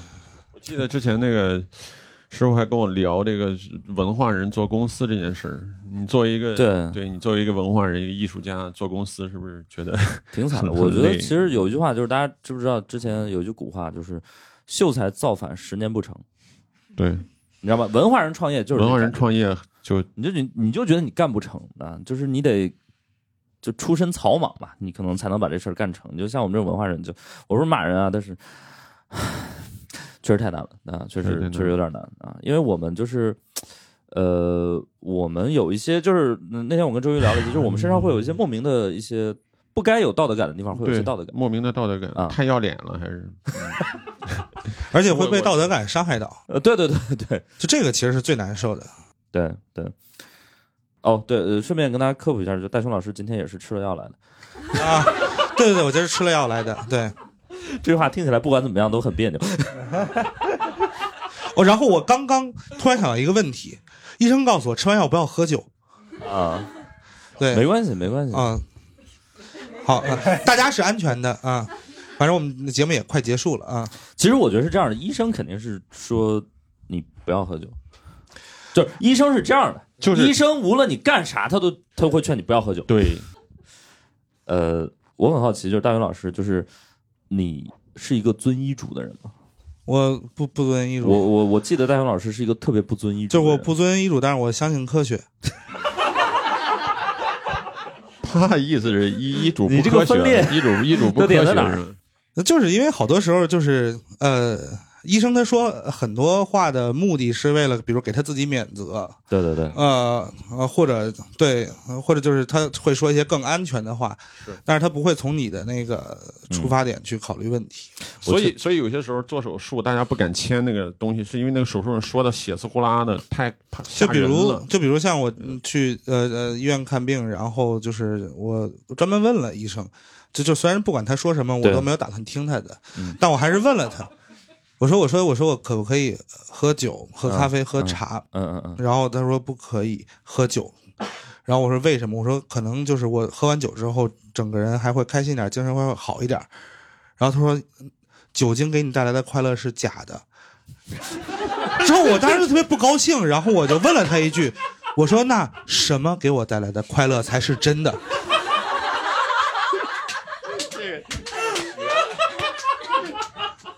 然后他就呃随便了，啊、就是这样的一个状态。而且，而且就是我会觉得，就是不遵医嘱其实是有有有家家家传的原因的，啊，因为就是我父亲是一个医生，医嗯。对，而且他还是一个中医，对对对，对，所以就是。当呃一个医院里的医生和我父亲说的话不统一的时候，就是我就有选择权。啊，明白明白，啊、明白。就是我选择那个我想听的，对。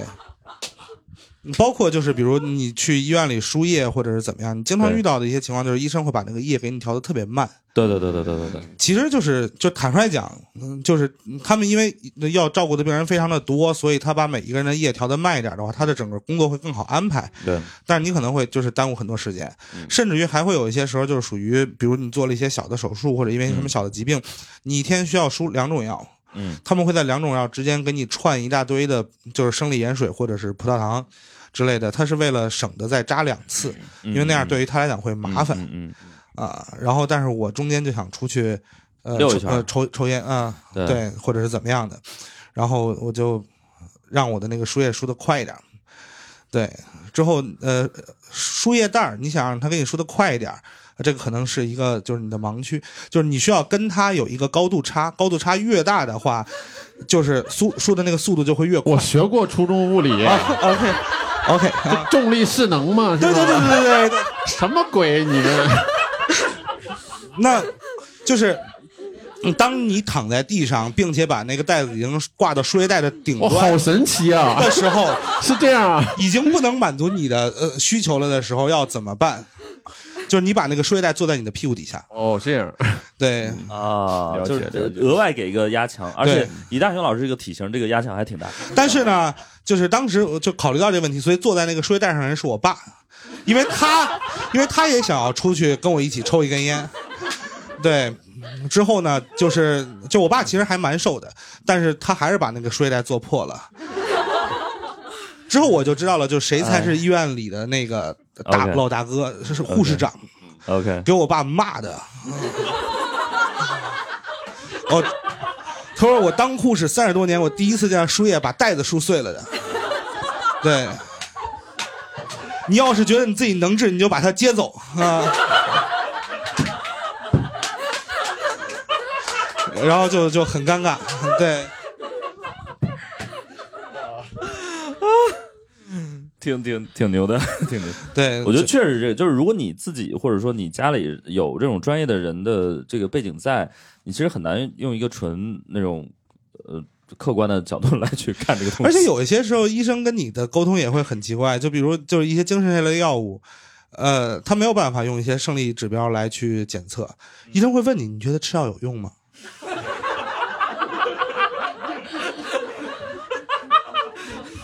然后就是我我我我不敢告诉他，就是就我我我我，首先我要实话实说，没用。但是我又不敢只说到这个地方，我怕他就说，那你如果要是觉得没用的话，你就走吧，啊，就是你就你就你就你就不要看了啊。对我其实害怕的是这个，对，然后我会告诉他，但是也可能是因为我没有按照医嘱去吃药，或者是啊我吃药时间不够长，或者然后他就又给我开了那个我认为没有用的药，啊，就是但是就是呃只有一种情况他会调药，就是这个药有用，但是是副作用。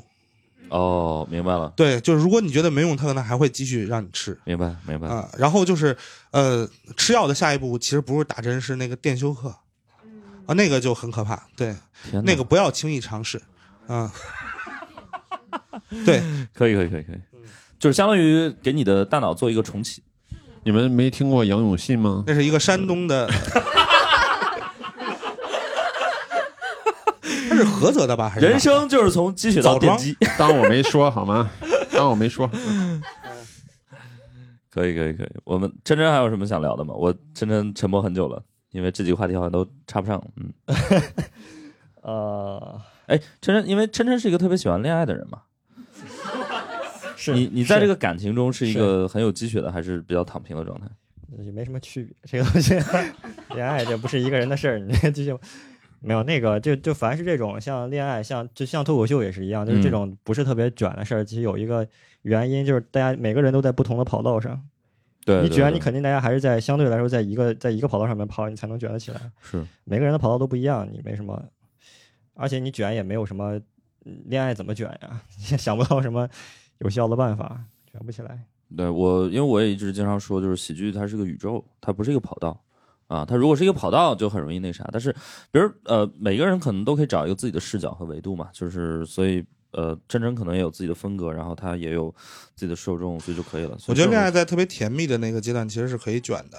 怎么卷呢？哦就是比如像我，我可能比如我我送我女朋友爸妈两瓶酒，嗯然后她可能就又送了两瓶更贵的酒，然后给我爸妈，然后再送个什么什么东西。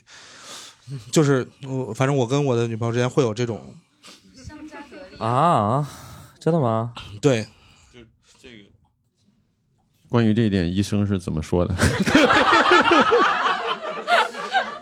就是我肯攀比下去的点是，我知道我女朋友还蛮健康的，对，就就其实就是说白了，就是两个人如果都客气的话，嗯，他会有这种问题，就是不想欠对方的的同时，又希望表达一下自己，其实这个就很累。其实我能理解大勇老师这个，山东人就是孔孟之乡嘛，送礼这个事儿，就说白了，对他说的是这个互相送礼。山东人这个走走亲访友特别喜欢，就是送来送去。就是你今年送的月饼呢，保质期没有两年，换个别的酒，今年送的酒可能两年以后轮转到你自己家里来了。就经常发生这种事儿，就是你亲戚朋友大家是固定的可能今年说哦，这个酒是他送的，不能直接送给他，我送给送给另外一个朋友。对对对对对，转了一圈回来了，嗯哦等于谁都没送谁，就大家跑腿儿锻炼身体，嗯这是一种体育运动的。这就是 GDP，你知道吧？对对对对，特特特特别经典。就是所有人都收获了一个人情，但是其实什么都没干，对，就特别好。所以你你跟那个你前太太，你你们会互相送东西吗？还是说他开我开十万，你说 OK？没有，我们送东西比较随意啊。我我人生的第一块劳力士都是他送我的。哦，OK。但是当然我也，嗯你就是回什么了吗？就你说谢谢。我我我我平时经常喜欢送我那个、呃前妻礼物啊，嗯呃包啊什么，对对呀，车呀什么之类的都有。嗯嗯，哦，山东人嘛，买单就要抢，不能丢这个份儿。陕西人有什么执念吗？没有没有没有，陕西一直都陕西人一直都挺懒的，我感觉 真的吗陕西？人比较懒，应该是吧？应该有这个特点啊我觉得是。反正我妈老说，老说陕西就是地勤人懒，关中关中平原上的人就是自古以来就懒。反正我不知道这个地勤人懒，就是地是好地方，就是农活就比别的地方要少，可能是这个原因。哦，明然后白。就像云南，我感觉怎么又多攻击了一个地方啊？地勤人懒，OK OK OK。然后我想起来一事儿，我经常在开放麦遇到的，我在台上老老遇到一些就是好好胜心非常非常好强的观众啊，就是 我原来老说一句话，我我老说我这个在段子铺垫的时候，我老说我这个我上大学的时候，我们学校那个男女比例是七比一，嗯嗯然后我无数次的听到在开放麦的现场有观众在底下接，就这算啥？我们二十比一。我每次我我后来我每次我就问一下，我说你朋友你你赢了，但是奖品是什么呢？就是 哎嗯，对很。奇怪。哎呀，你们两位还有什么想说的吗？就关于躺平这件事或者积雪这件事？我觉得就是 happy ending 吧，因为再往下说就都特别忧伤。哦，对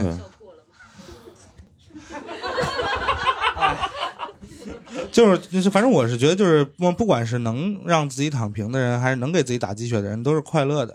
嗯嗯嗯，对，就是如果要是你现在不是特别快乐的话，你就可以尝试着，要么给自己打一点鸡血，嗯，要不然就是阶段性的躺平一下。就我觉得就这两头其实都还挺开心的，明白。就是就是一个就是你认为你自己一定可以，嗯啊、你给了自己很大的使命感，那个使命感会让你觉得很高尚，会让你觉得很有动力嗯啊、另外一个就是你就是接受啊、就是顺从，就所有东西都是应该的，就是都挺好。对，嗯，就别跟中间拧吧。嗯明白明白明白。就是你可以躺平，你可以积雪，但不要一直在做仰卧起坐。对，我觉得最累的就是一直在做仰卧起坐的。是的，对真真，你有什么想说的？我就是我想说，就是别把你的那个就人际关系里面，别把你的朋友、你的家人、你的爱人都变成你这个变成变成你的这个竞争的对象，然后让想让他们鼓励你，因为你这种关系很很难得，比竞争对手要难得的多。然后我觉得这样很不好。然后有因见过，因为见过太多那种就是，呃，两个人在学校园恋爱，然后两个两个两个爱人之间比学赶帮超，然后 站上了学学术的巅峰这样的这样的事情。就觉得对，如果这个东西对对你俩的关系没有好处，就算了。朋友哪怕是朋友呢，就朋友是很难得的，这个竞争对手还不好找。就就对，想说这个，竞争对手，即便你不找，他也会找上门的。对 对，OK。其实今天这个话题对我来说，我之前很少去思考这个话题，可能因为我创业了吧，就是嗯，可能也没有什么资格去，但我觉得你的那个心态其实挺好的，是吧？我属于一个躺平，就是就是给大家介绍一下，就石老师是第一个让我就是去不要那么打鸡血的一个人。啊哈，但是呢，他其实又很忙，嗯，就是他是一个被动忙碌者。对对对对对对，嗯，对，就他不需要打打鸡血，他只需要答应，呃，就是别人哦，我我我可以接这个活儿，对我可以做这件事儿，然后就会对特别特别特别特别忙。对对，当然就是就我觉得这种状态，其实某个层面来讲是就是被动的一个积极，是是啊是，就还挺好的。对我是一个被动的积极者，就是大概是这么一个状态。所以我其实想最后说的，因为我们这个节目还是叫不开玩笑，你很难想象这是一个喜剧播客。我们最后，呃，我其实有一个点，就是说躺平也好，或者说怎么样也好，好关键还是得看你看这个问题的一个视角。我觉得，也就像大雄说的，比如说我现在的积极奋斗，可能也是一种躺平，就是我没有很积极的去想我想做什么，我就是活来了，我就 OK，我得接，然后我就我就躺平了接，然后我我躺平到大家都觉得我很积雪，就是 所以它也可能也是一个相对的，嗯，对。然后，如果你真的是呃，大家想去理解这件事儿，我觉得你不不妨就是你尝试去换一个角度看这个问题啊。就是你之所以认为这个人在躺平，是因为你是从这个角度来看的。如果你把你的脸转九十度，你会觉得啊、这个人站得很直。所以我觉得这反正就是主观躺平，客观积雪，其实可能是幸福的。对，就是最惨的是主观积雪，客观躺平。哦，好惨啊！对，对，就是如果你是这种状态的话，你可以联系一下大雄老师啊，嗯，他可以帮你挂个号。对，好的，那我们今天也非常开心，几位呃能够来聊这个话题啊。但我觉得今天我们结束了啊。那我们就做一个 ending，那我做一个们开 ending 吧。嗯对，感谢那个周瑜，感谢大雄，感谢晨晨，谢谢，谢谢感谢大家。祝大家不管躺平还是积雪都能够开心，我觉得开心最重要啊，这个开心不是假的。嗯，好，我们还是呃常规的那个拍个照吧。